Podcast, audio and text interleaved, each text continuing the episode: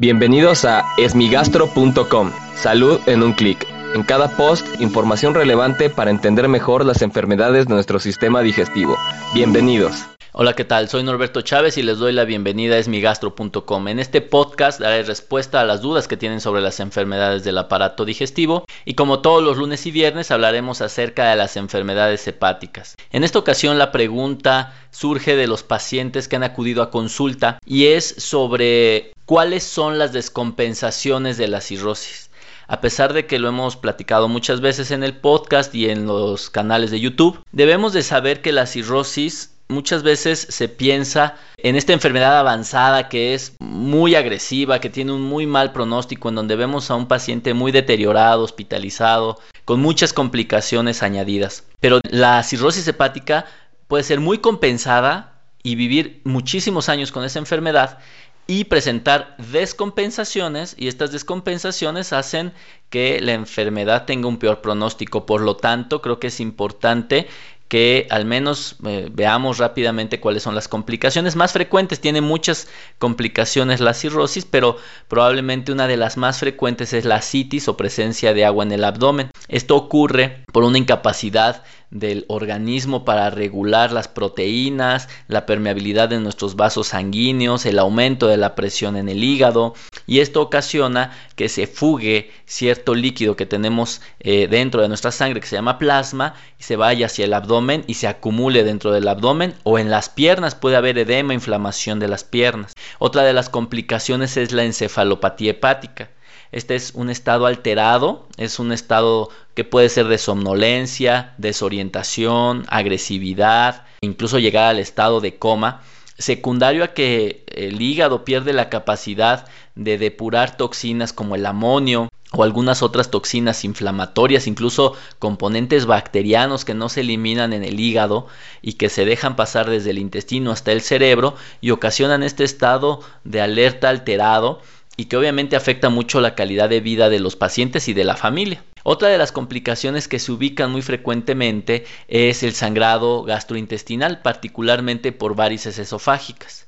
Aquí lo que ocurre es que el hígado al tener dificultad para filtrar la sangre por la fibrosis misma, busca vasos sanguíneos accesorios por los cuales drenar sangre y, seguir dando el soporte al corazón. Y estos vasos sanguíneos atraviesan el esófago y hace que se dilaten estos vasos sanguíneos, se hagan grandes y así como se observan las varices a veces en las extremidades inferiores, en las piernas, se ven dentro del esófago.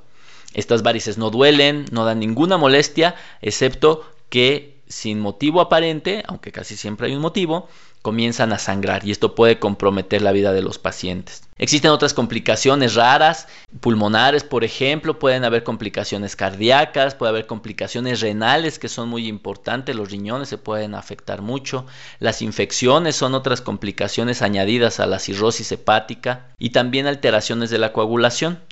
Sin embargo, no debemos de olvidar que una de las complicaciones más importantes es la presencia de tumores en el hígado. Los pacientes con cirrosis hepática tienen mayor riesgo de presentar carcinoma hepatocelular, lo cual compromete su vida. Por lo tanto, tienen que estar en vigilancia de todas las complicaciones con el objetivo uno, de controlar la cirrosis si es que hay alguna causa que lo esté desencadenando. Dos, de dar tratamientos preventivos cuando así convenga. Y tres, poder detectar adecuadamente las complicaciones para que en el momento en que ocurran ya sepamos cómo atacarlas. Por lo tanto, la cirrosis es una enfermedad compleja que se acompaña de varias complicaciones, pero con un adecuado control y seguimiento, la calidad de vida y la cantidad de vida que pueden tener los pacientes puede ser bastante buena. Muchas gracias a todas las personas que enviaron sus preguntas a la página de Facebook y en especial al grupo que tenemos para personas con cirrosis hepática que se denomina Asesoría para Pacientes con Hepáticas. Se pueden suscribir sin costo y recibirán solo información sobre enfermedades hepáticas. Aún así, si tienen alguna duda, los invito a que escuchen los episodios previos del podcast. Y si tienen algo que no les haya quedado claro, en el sitio web www.esmigastro.com encuentran el formulario a través del cual pueden enviarnos su pregunta. Y si tienen cirrosis hepática o alguna de sus complicaciones, particularmente encefalopatía hepática, los invito a que descarguen el libro Encefalopatía hepática, guía de cuidado para pacientes y familiares. Ahí encontrarán toda la información para ustedes para conocer la enfermedad y saber cómo atacarla adecuadamente. Gracias por haber escuchado este post. Si la información les fue útil, compártanla. Hagamos que más gente esté informada. Los esperamos en el próximo podcast.